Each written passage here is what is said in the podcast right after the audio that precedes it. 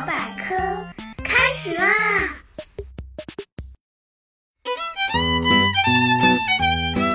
嗨，大家好，我是那个既搞笑又好学，今天真的要说点搞笑内容的大猴猴同学。嗯，大家都闻过香水吧？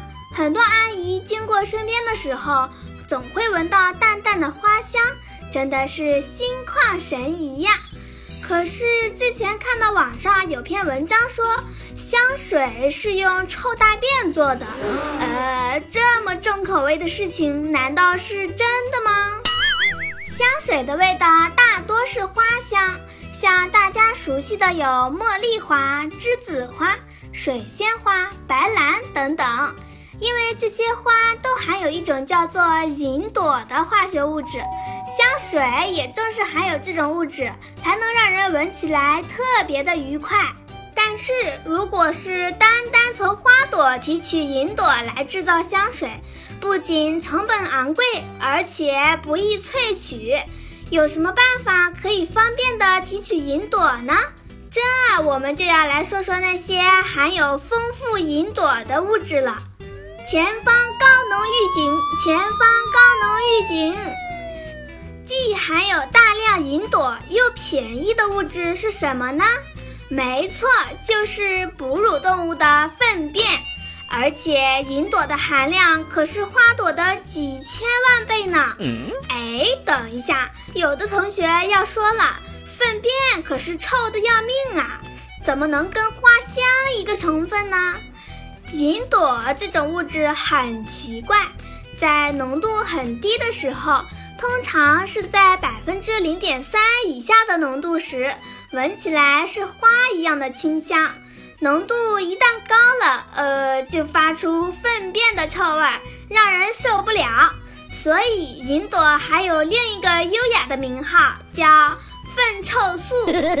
如果从粪便里提取银朵，需要将它稀释几千万分之一，可能会有香味哦。听到这里，请先放下妈妈的香水，别真扔了。请大家放心，妈妈和阿姨们用的香水肯定不是从粪便中提取的。银朵除了在粪便中比较多以外，在石油中也是大量存在的，所以香水主要是从石油里提炼出来的。有些大人喜欢闻汽油味儿，看来还是有点科学根据的。但是香水虽然不是用粪便制作的，有些香水的定香剂可就……嗯，喜欢看书的同学可能听说过龙涎香。传说在汉朝，海边的渔民有时候会捞到一些灰白色蜡状漂流物。从几公斤到几十公斤不等，刚捞起来时有一股强烈的腥臭味儿，不过晒干以后却能发出持久的香气，点燃的时候更是香味四溢，比麝香还香。当地的一些官员就把这些东西当做宝物贡献给皇上，在宫廷里用作香料或者作为药物。当时谁也不知道这是什么宝物，请教宫中的炼丹术士，他们肯定也不知道啦，只能不等装等，编了一个故事，说这是海里的龙在睡觉的时候流出的口水，滴到海水中凝固起来，经过天长日久炼成了龙涎香。于是，这篇满分作文顺利的让龙涎香成为了宫廷人士的宠儿。实际上，龙涎香来自一种叫做抹香鲸的鲸鱼。顺便说下，虽然大家都说鲸是鲸鱼，其实它们并不是鱼，它们也是哺乳动物。这种抹香鲸呢，可以潜到千米的深海之下。以乌贼、章鱼等体型巨大的海洋生物为食，抹香鲸吞下食物以后，却难以消化它们身体中坚硬锐利的嘴和软骨。唉，抹香鲸的肠胃饱受这些硬物的摩擦之苦，只能通过消化道产生一些特殊的分泌物。来包裹住那些尖锐的东西，以缓解伤口的疼痛。每隔一段时间，这些分泌物包块会随粪便排出体外。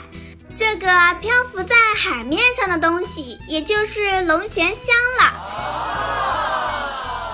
古代龙涎香主要做药或者是做香薰，而现在龙涎香被用来制作定香剂，可以保持香味的持久。很多高级香水都需要这种定香剂，所以，嗯，香水虽然不是粪便制作的。但是跟粪便还是有点关系，叔叔们也别偷笑，你们爱抽的香烟里也会用这种类型的定香剂哦。别看是排泄物，龙涎香可是价值连城呢，一克就一千元。之前有个叔叔在海边闲逛，无意间捡到一块十斤重的龙涎香，价值五百万元以上。都可以买一套别墅了。口味的话题已经说开了，猴猴不妨说个更重口的。大家听过猫屎咖啡吗？原来猴猴以为这玩意儿只是形状像猫屎似的咖啡豆，后来查了一下资料，发现猫屎咖啡那真的就是猫屎，只不过不是一般的猫。是一种叫做麝香猫的高级猫种。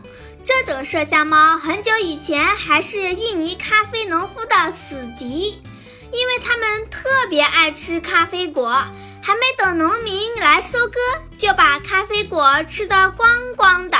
那些消化不了的种子，也就是咖啡豆，随粪便拉的一地，农民想赶也赶不走。真是伤透了脑筋，唉，也不知是哪位勇士，居然把麝香猫拉出来的咖啡豆洗干净，打成咖啡喝了，一下子就打开了新世界的大门。原来这个消化不了的咖啡豆，在麝香猫肚子里经过发酵，居然变得非常的浓稠香醇，泡咖啡喝，据说味道相当的迷人。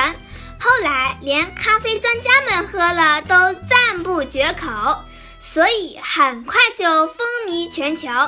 于是乎，猫屎咖啡这种重口味的咖啡就成为了世界上最贵的咖啡之一，而麝香猫也成了印尼咖啡农场的贵客。咖啡果想吃多少就吃多少，只要把大便留下就好了。好啦。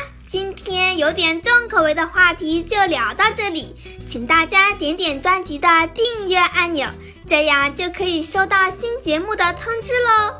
如果还有什么想知道的，欢迎大家在留言区留言，猴猴有问必答哦。最后说说咱们的 slogan：百科知识轻松学，猴猴聊百科，让我们下次再聊，拜拜。